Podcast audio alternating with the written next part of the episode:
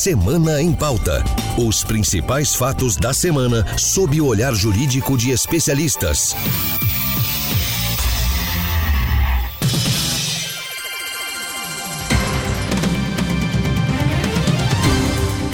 Olá, eu sou Marcela Luiza e você acompanha agora o podcast Semana em Pauta, com a análise jurídica do principal fato da semana. A 26ª Conferência das Nações Unidas sobre as Mudanças Climáticas, a COP26, teve início esta semana na Escócia. O encontro sobre o clima e o meio ambiente vai até 12 de novembro e reúne representantes dos 196 países signatários do Acordo de Paris.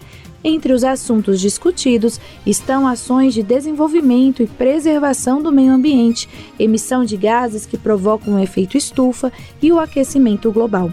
O ministro do Meio Ambiente, Joaquim Leite, chefia a delegação brasileira. Mas o que dizem os acordos internacionais sobre mudanças climáticas e quais são os aspectos jurídicos sobre o tema? Qual é o papel da sociedade na proteção do meio ambiente? Para tentar responder a estas perguntas, eu recebo aqui no Semana em Pauta a advogada e doutora em Direito Internacional, Priscila Canaiparo. Tudo bom, doutora Priscila? Tudo bem, Marcela? Na outra linha, lembrando que nossas entrevistas são feitas por telefone por causa da pandemia, eu tenho Carlos Marogelo, juiz titular da Vara do Meio Ambiente do Tribunal de Justiça do Distrito Federal e Territórios. Tudo bom, doutor Carlos? Tudo bom. Eu que agradeço também. É sempre uma honra dialogar com você. E para me ajudar a conduzir esse bate-papo, eu vou contar com a participação de Pedro Scartesini, editor do Giro pelos Tribunais e de outros programas da Rádio Justiça. Tudo bem, Pedro? Tudo bem, Marcela, e também sejam bem-vindos o doutor Carlos e a doutora Priscila.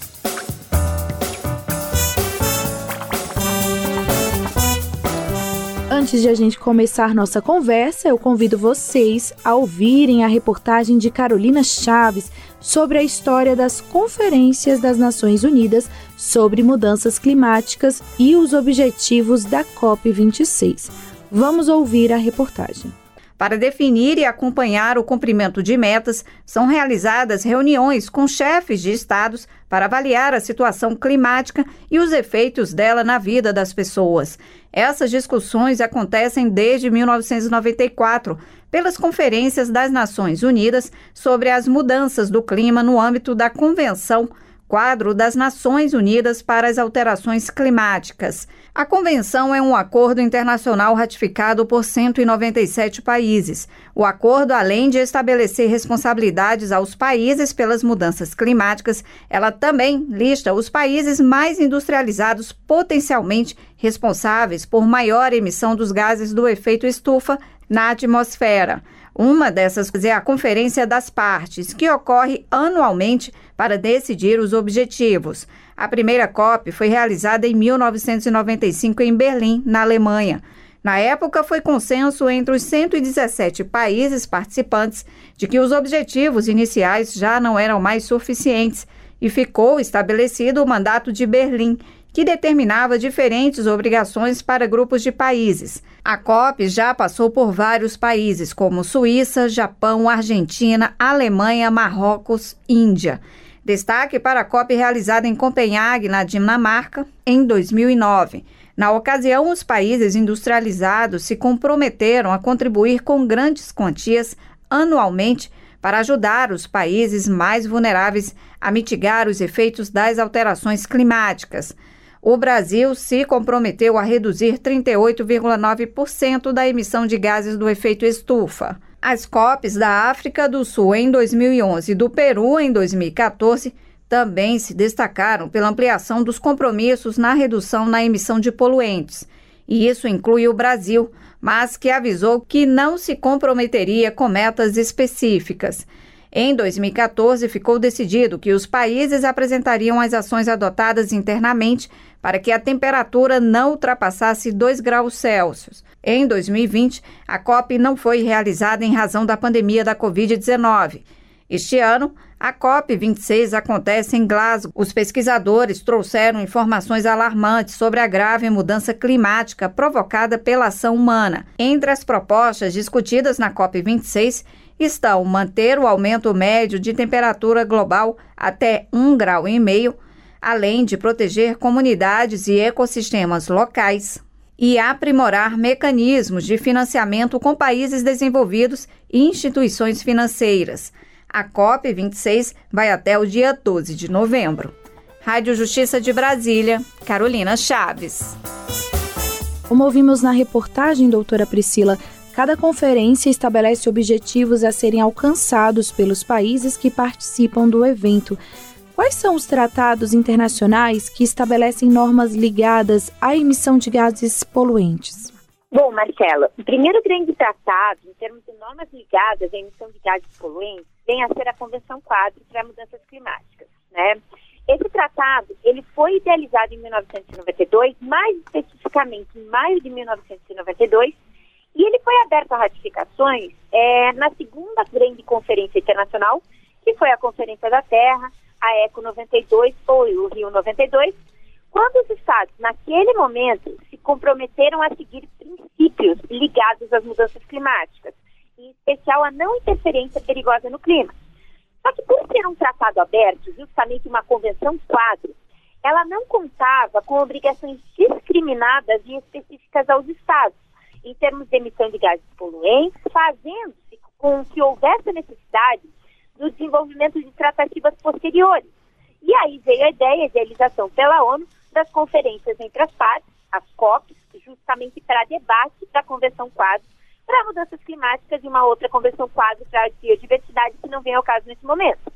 Nesse sentido, veio a COP3, a COP realizada efetivamente no Japão, em 1997. E essa COP resultou na complementação à Convenção Quadro com o advento de um segundo documento internacional vinculativo, que é o Protocolo de Quioto. Esse Protocolo de Quioto é um novo tratado, né, naquele momento, em 1997, estabelecendo normas ligadas à emissão de gases poluentes.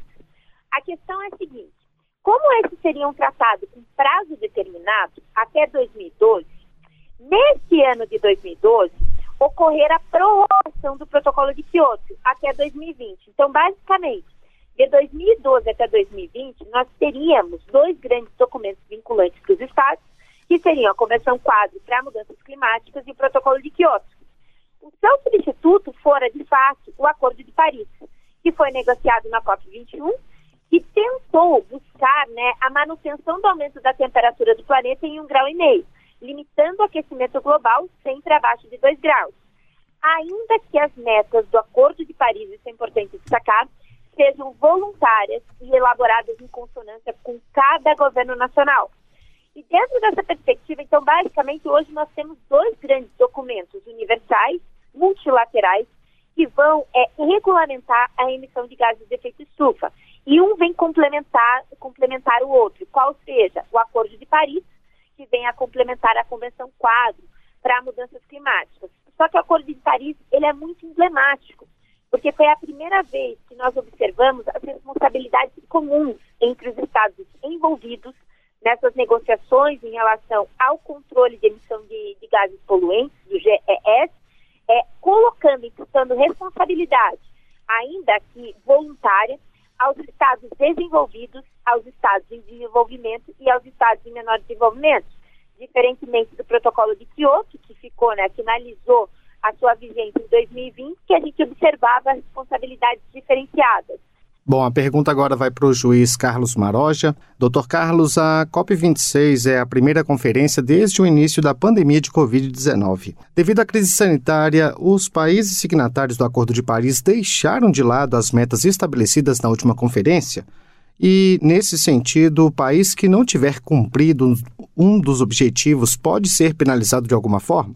Sobre a, a questão aí das sanções né, relativas ao descumprimento das metas do, do Acordo de Paris, é bom a gente lembrar que a gente está tratando de direito internacional público, né, e é, nesse viés, um standard é, consagrado, né, um standard trivial é o de respeito à soberania dos Estados, né, de modo que é, não é possível se colocar de antemão sanções jurídicas diretas para o Estado que eventualmente descumpra com a sua palavra assumida. Né? O... Bom, doutora Priscila, o grupo das maiores economias do planeta, o G20, chegou a Conferência do Clima sem se comprometer com prazos necessários para conter o impacto das mudanças climáticas.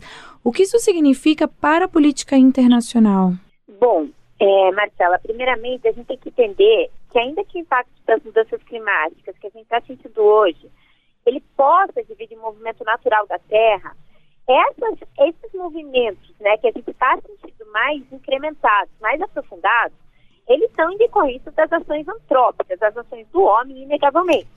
Tanto é verdade que o painel intergovernamental sobre mudanças climáticas, o IPCC, ele publicou o primeiro capítulo do sexto relatório de avaliação, o AR6, em agosto de 2021, destacando que os seres humanos são responsáveis por um aumento de 1,07 graus na temperatura do planeta, especialmente por conta da emissão dos gases de efeito estufa.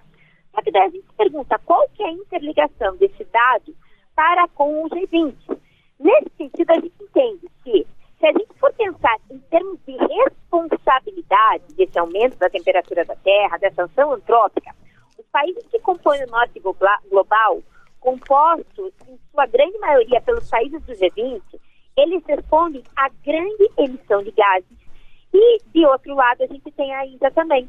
A Índia faz um crédito de menos 34% em relação à emissão de gases de efeito estufa e essa contribuição para o aumento da temperatura do planeta. Tanto é verdade que a gente vê é, é, exclusivamente o primeiro-ministro indiano fazendo grandes denúncias na COP26. Né? A gente já observa ele, ele denunciando que a, que a Índia, independentemente do, do seu tamanho populacional, ela tem muito mais crédito do que os outros países que estão propugnando efetivamente por uma mudança de postura, por uma atuação concreta né, que às vezes acaba sendo um discurso vazio, principalmente aqueles estados que compõem o G20. Os países que participam da COP26, doutor Carlos, já estabeleceram algumas metas, como a redução de metano em 30% e o fim do desmatamento até 2030. Esses objetivos são possíveis de serem alcançados no prazo de praticamente oito anos? Olha, se a gente for falar uma possibilidade aí, né, como uma mera é, viabilidade é, eu acho que eles são factíveis, sim, até porque eles são objetivos que são estabelecidos é, juntamente com a comunidade científica. Então, é, é, por isso que desde essa primeira conferência de Estocolmo se começou a falar em algo que aparenta, aparenta ser uma contradição em termos, que é o tal do desenvolvimento sustentável. A substituição de um modelo de desenvolvimento contínuo incondicional pela ideia de sustentabilidade passou a ser um desafio desde essa dessa primeira conferência de, de, de Estocolmo. Doutor Carlos, o Poder Judiciário ele pode contribuir de alguma forma para que os países possam cumprir com esses objetivos de forma sustentável? Não só pode, como, como contribui, tá? A gente tem vários mecanismos dentro do, do, do nosso próprio país é, de tutela desses interesses ambientais. Né?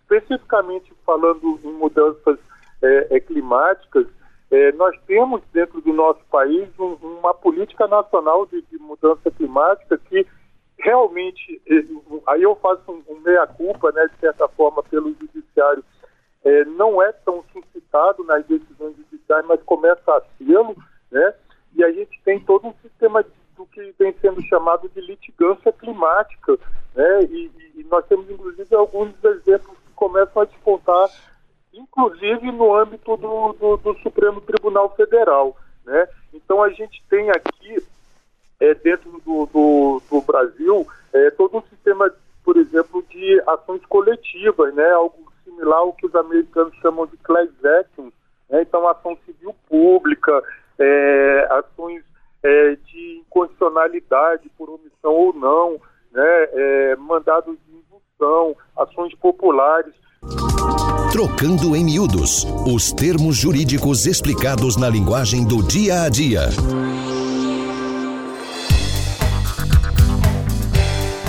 E como vocês já sabem, o nosso quadro Trocando em Miúdos tem o objetivo de traduzir o chamado juridiquês, aqueles termos usados por juízes e advogados que muitas vezes a gente não consegue entender. Eu percebi que o Dr. Carlos usou há pouco a expressão litigância climática. Vamos ouvir. E a gente tem todo um sistema do que vem sendo chamado de litigância climática. Para explicar melhor aos nossos ouvintes, eu gostaria de pedir agora a ajuda da consultora jurídica da Rádio Justiça, doutora Thais Faria. Doutora, qual o significado da expressão litigância climática?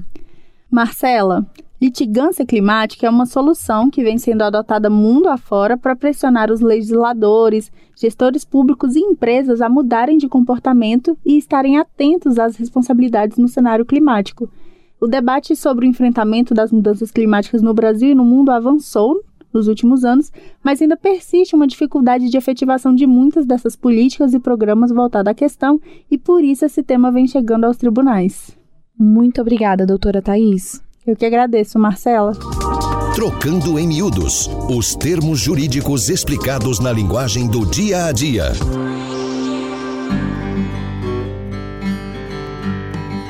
E a gente continua falando sobre a Conferência das Nações Unidas sobre as Mudanças Climáticas. Vamos saber mais sobre a participação do Brasil na COP26 com o repórter Ricardo Moreira. Considerado o país de extrema relevância para o controle do aquecimento da Terra, o Brasil assumiu o compromisso de zerar o desmatamento ilegal em 2028 e cortar em 50% as emissões de gases poluentes até 2030. As metas foram anunciadas durante a COP26, Conferência das Nações Unidas sobre Mudanças Climáticas, realizadas em Glasgow, na Escócia. É onde representantes de quase 200 nações discutem novos compromissos compromissos para garantir a meta do Acordo de Paris, de limitar o aquecimento do planeta.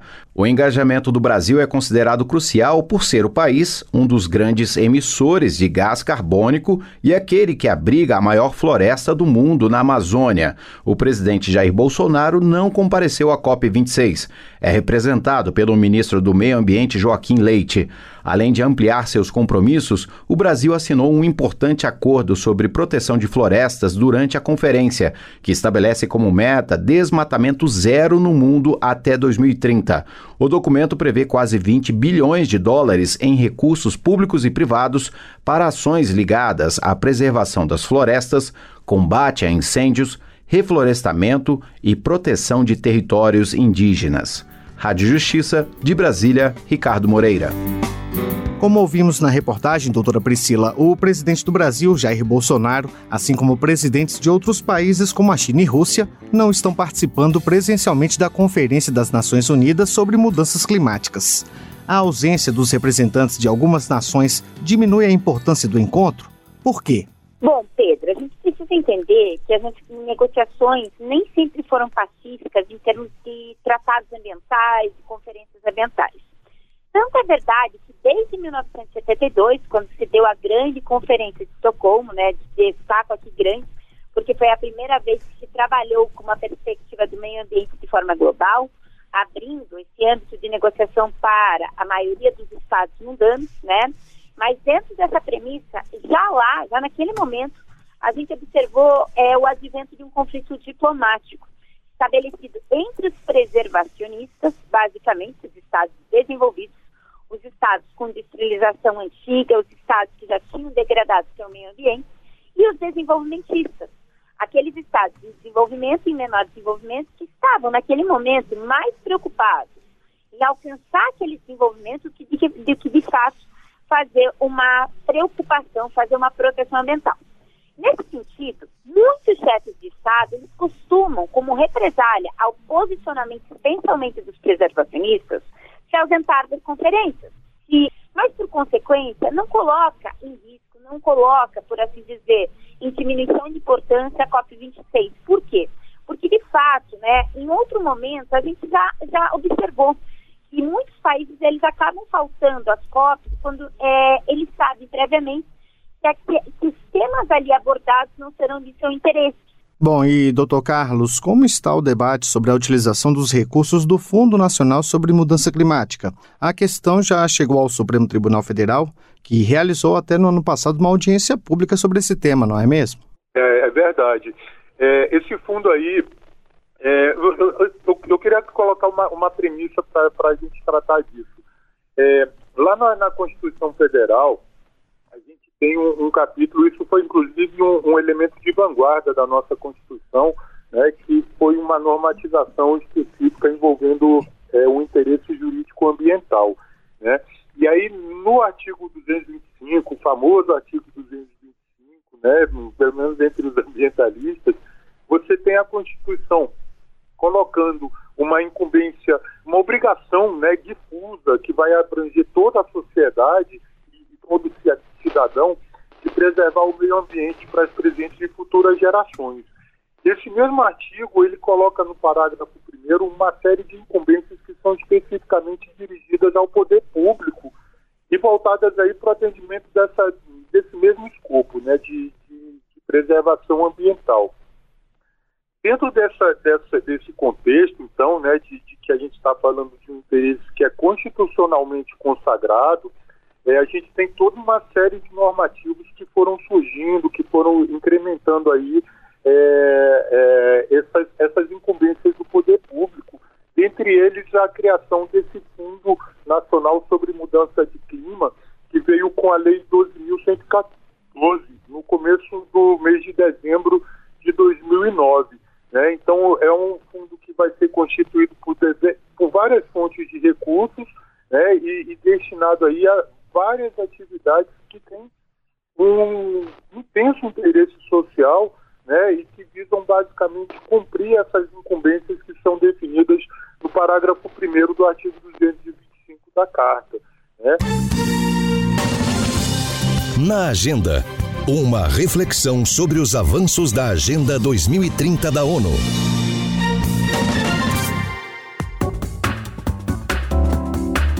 E nós vamos falar agora da Agenda 2030. Ela é um plano das Nações Unidas com metas de desenvolvimento sustentável. E desde o ano passado, uma resolução assinada pelo presidente do Supremo Tribunal Federal, ministro Luiz Fux, determina a aproximação da Corte a essa agenda. Por isso, no fim do nosso programa, a gente faz uma análise do tema debatido no contexto da Agenda 2030. O Objetivo de Desenvolvimento Sustentável 13 fala sobre tomar medidas urgentes para combater a mudança climática e seus impactos. Quem tem os detalhes é o repórter Fábio Ruas. Vamos ouvir. A meta 13 da Agenda 2030 da ONU prevê aos países das Nações Unidas tomar medidas urgentes para combater a mudança do clima e seus impactos em todo o mundo. Esses impactos estão afetando economias nacionais, o que atinge principalmente as pessoas em situação de maior vulnerabilidade nos países em desenvolvimento. Segundo a plataforma Agenda 2030, mantida pelo Programa das Nações Unidas para o Desenvolvimento, PNUD, e pelo Instituto de Pesquisa Econômica Aplicada, IPEA, sem uma ação imediata, a temperatura do planeta deve aumentar mais de 3 graus até o final do século XXI. Uma das metas para esse objetivo é mobilizar 100 bilhões de dólares por ano até 2020 para ajudar os países em desenvolvimento no plano de mitigação de desastres relacionados ao clima. O Brasil não tem participação nesse objetivo, já que ele é direcionado aos países desenvolvidos. A meta 13 é estratégica para mobilizar os atores capazes de promover mudanças para impedir que as projeções negativas se tornem realidade. Rádio Justiça. De Brasília, Fábio Ruas. Quais são as medidas, doutora Priscila, que podem ser adotadas de maneira imediata para que o mundo possa cumprir o Objetivo de Desenvolvimento Sustentável de número 13? O objetivo ele não depende apenas de um esforço, esforço em nível internacional a gente fala que esse esforço ele deve ser integral, em nível internacional, em nível nacional, em nível sócio-individual. Então, basicamente, na sociedade interna de um Estado, bem como no nível individual do indivíduo cidadão, né? pensando na, nos seus direitos e deveres frente a essa manutenção, essa reversão da degradação ambiental.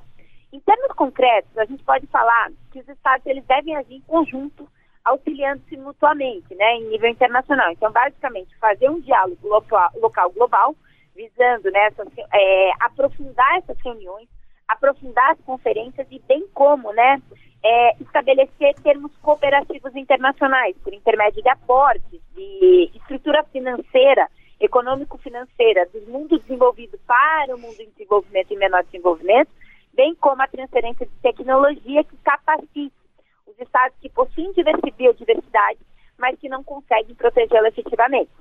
Em termos nacionais, a gente deve pensar em uma ação que englobe a atuação de todos os entes federativos, União, Estado, Município e Distrito Federal, a partir da ideia de um condomínio administrativo sobre a temática. Agora, no contexto social, adentrando ao último ponto, a gente vai idealizar também a necessidade da participação da sociedade e de cada indivíduo para ter a realização de tal objetivo 13, de número 13. Pequenas mudanças de hábitos, elas podem gerar grandes conquistas concretas, né? Por exemplo, a reciclagem, a redução do consumo ostentatório, que é próprio de uma sociedade capitalista em desenvolvimento, menos utilização de meios de transporte que utilizam combustíveis fósseis, redução do consumo de água, dentre outros. O que mais a gente pensa também é que a gente precisa incentivar, né, em nível social, a educação para a sustentabilidade nos mais diversos nichos educacionais, nas mais diversas searas, nas, nos mais diversos graus. Então, a gente precisa conscientizar que o esforço não é apenas do Estado, não é apenas a nível internacional, mas também é o meu esforço.